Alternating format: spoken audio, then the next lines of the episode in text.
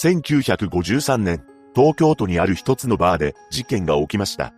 このバーで飲んでいた男の客の方に、ポタポタと液体らしい何かが落ちてきたのです。そして男性は天井を見上げると驚愕します。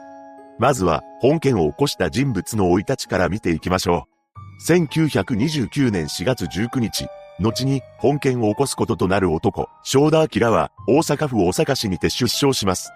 父親は弁護士をしている中流家庭で6人兄弟の末っ子として誕生しました。しかし、正田がまだ生後5ヶ月の時に父親は病気によりこの世を去ってしまいます。これにより母親が女で一つで6人の子供たちを育てなければならなくなったのです。母親は日本女子大卒であり、女学校などで体操教師をしていたと言います。そんな母親は優秀な人物だったそうなのですが、彼女はあるものに執着する性格でした。それはお金です。何でも銀行の貸金庫の鍵と印鑑を肌身離さず持ち歩いていたそうなのです。子供たちを育てなければならないという責任感から、そのような行動をとっていたのかもしれませんが、これをよく思っていない人物がいました。その人物というのが、正田家の長男でした。この長男がとんでもない人物で、協調性がなく、やがて母親がお金に執着するという性格に耐えられなくなってしまいます。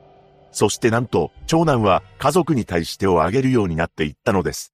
この状況を末っ子の正田も目の当たりにしており、怯えながら育っていきました。さらに、長男の暴力は正田にも向けられてしまいます。末っ子の正田は母親や他の兄弟たちに助けを求めますが、誰も彼のことを助ける者はいませんでした。そうして絶望の中幼少期を過ごすことになった正田は、心の中で次のような感情が芽生えていくのです。大人は白状で、残虐で、嘘つきで、エゴイストだ。このように考えた正田は、自ら命を絶とうと考えるほど思い悩んでしまうのです。そんな生活を送る中でも、正田の兄たちは両親の頭の良さを受け継いでいたようで、皆一流大学に進学しています。また、正田自身も、慶応大学、経済学部に進学しました。この頃になると、家族たちは長男から逃れるため、次男の購入した家に移り住んで、正田もまた次男の家に身を寄せています。そして正田は、スラッとしておりハンサムな顔立ちも相まって、女性にモテていたそうなのですが、真面目に大学に通っていました。ただ、彼が二十歳になっていた1949年の夏に一つの出会いを果たすのです。正田はダンスホールに通っていたのですが、ここでダンス講師をしていた A 子と知り合い、やがて恋に落ちました。二人はお互いに夢中になり、結婚を誓い合う仲にもなっていったのです。しかし、この A 子という女性には欠点がありました。彼女は自由奔放な性格の持ち主だったらしく、正代外の男性とも仲良く振る舞っていたらしいのです。自分の恋人が他の男と仲良くする光景を目にした正田は A 子に対して嫉妬し、血は喧嘩が絶えなくなり、別れてはよりを戻すという行動を繰り返していました。そんな生活を送る中で、次第に正田の学生生活は荒れ始めてしまいます。実際、正田は麻雀にはまり、そこで稼いだ金を栄子との遊興費に充てていたのです。これを知った正田の母親が息子に悪影響を与えていると思い込み、栄子に次のように言い放ちました。あなたが息子を堕落させたんだ。そう言い放つと結婚にはもう反対したそうです。そしてこの年の秋頃、正田は衝撃の事実を友人から聞かされました。なんと、A 子は誰とでも夜を共にする女だというのです。さらに、正田に告げ口をしてきたその友人も、この A 子と関係を持ったと証言してきました。この友人の言葉に相当なショックを受けた正田は自室にこもり、この世から消えてしまいたいと考え込んでしまいます。そうして恋人の裏切りに絶望する正田ですが、彼は A 子に依存していたのか、その後すぐに A 子とよりを戻しました。そんな付き合いを続ける中でも時は流れていき、大学4年生の時に、二人の間に新しい命が宿るのです。しかし、A 子が身ごもった子供が、果たして本当に自分の子供なのかどうか確信を持てずにいました。結局 A 子のことを信じきれない正田は、彼女に下ろすように命じています。それも3度にわたり、同様の行為をしてしまいました。そうして疑念を抱きつつ A 子との付き合いを続けていた正田ですが、卒業直前になって第一志望だった大手自動車メーカーから内定をもらうことができています。これに喜ぶ正田ですが、この時に受けた健康診断で、その喜びは一瞬にして絶望へと変わってしまうのです。なぜなら、正田には配信順が見つかり、内定が取り消されてしまったからです。肺心順とは、肺にわずかに陰影が認められる状態だそうで、かつては肺結核の初期という意味で用いられていました。その後仕方なく、中小企業の証券会社へと入社しています。この時になると真面目に働こうという思いは消えてしまったのか、学生時代に覚えた麻雀を忘れることができず遊びほうけていました。さらに、正田は遊ぶ金を得るため、入社2ヶ月でとんでもない騒ぎを起こすのです。この時、A 子の母親から株券の金を預かっていたのですが、なんと、その金を使い込んでしまったのです。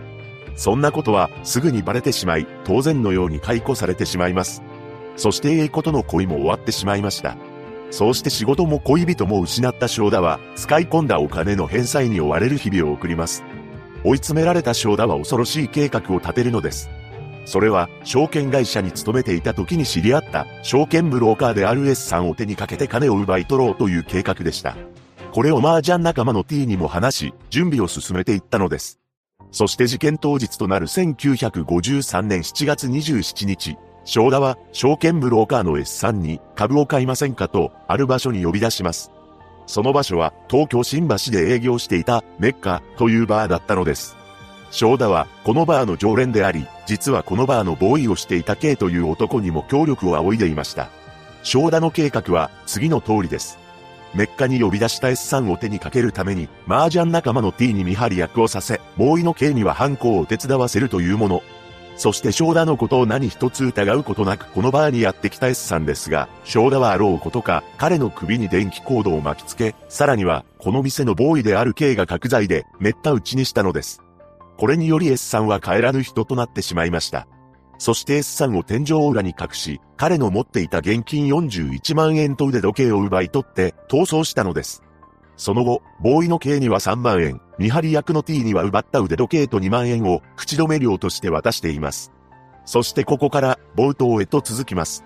メッカでビールを飲んでいた男の客が自分の肩に違和感を感じたのです。男性客が自分の肩を確認すると、ポタポタと液体が滴り落ちてきたらしく、天井を見上げました。するとそこには赤いシミができていたのです。驚いたマスターが天井裏を覗き込むと驚愕の光景を目にしました。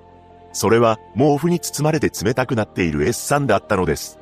こうして事件が明るみになりました。すぐに捜査が始まり、S さんの動向を調査していく中で、彼は証券を担保にして銀行から41万円を引き出していたことが判明します。また、S さんの持ち物から彼の腕時計とお金が消えており、強盗目的の事件であると断定されました。さらに、住み込みで働いていたメッカのボーイ系が行方をくらませていたことから、容疑者として K、K と一緒にいたとされる章だと、その麻雀仲間である T も浮上したのです。警察はこの3人を指名手配し、7万5千枚もの手配写真を配布します。そして2日後の7月29日、正田の下宿先で T が逮捕されました。T は S さんの腕時計をはめており、見張り役として本件に関わっていたことを自供したのです。また、5日後の8月3日にはボーイの K が自首してきました。K は事情聴取にて、新聞を見ると正田はあんなにたくさんお金を手に入れたのに、俺には3万しかよこさなかった、と証言しています。主犯である正田の行方がなかなかつかめない警察ですが、約2ヶ月後の10月1日にある情報が舞い込んできました。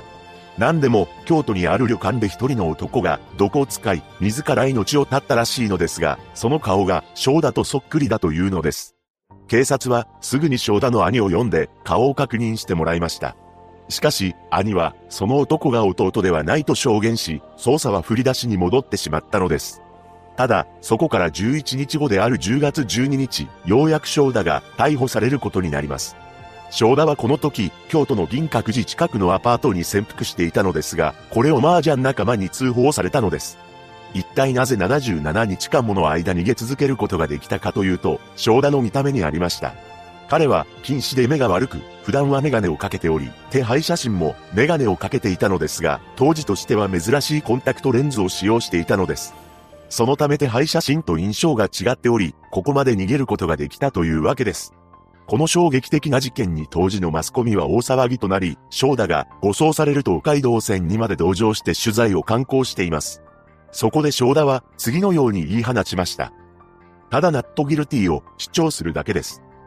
ナットギルティとは無罪という意味なのですが、なぜか英語混じりに正田は答えていました。とはいえ、その後は罪を認め、犯行を自供しています。裁判では、正田に極刑、ボーイの刑には懲役10年、見張り役の T には懲役5年が言い渡され、正田は最高裁まで争いましたが、刑が確定しています。その後、正田はキリスト教の洗礼を受け、模範囚として過ごしており、小説や絵画など創作活動をするようになりました。ちなみに小説を獄中で書くことが認められたのは、正田が初めてのことだそうです。そして1963年には、サハラの水という小説を書き、群像の新人賞候補に上がっています。その後の1969年12月18日、正田に刑の執行が告げられました。当時は刑の執行を前日に知らされていたため、正田は残された時間で家族や神父と面会し、知人や友人に手紙を書き残したそうです。そして全面的に信頼していた弁護士に次のような手紙を書き残しました。先生さようなら。いよいよお別れの時が参りました。つい先日、自負のごとき愛に満ちたお手紙をいただいたばかりですのに、もう先生のお言葉に接することができないとは本当に悲しいですし、明日の死を前に最後の面会に来てくれました母の心を思うと深い悲しみに満たされ、今更のように親不幸な我が身が責められてなりません。しかし今は母も許してくれているでしょう。母は天国に行って待っていてね。そしてお母さんが行く時は迎えに来てね。と言いました。神父様をはじめ多くの人を迎え入れたかの国へ私も明日参ります。先生、長い間本当にありがとうございました。ご恩はあちらへ行っても忘れません。どうぞ母と私のためにお祈りください。これから最後の夜を母のために過ごすつもりです。では先生もう一度、さようなら。正田明。その翌日である12月19日、正代の刑が執行されています。彼は最後に次の言葉を口にしたそうです。アーメン。被害者のご冥福をお祈りします。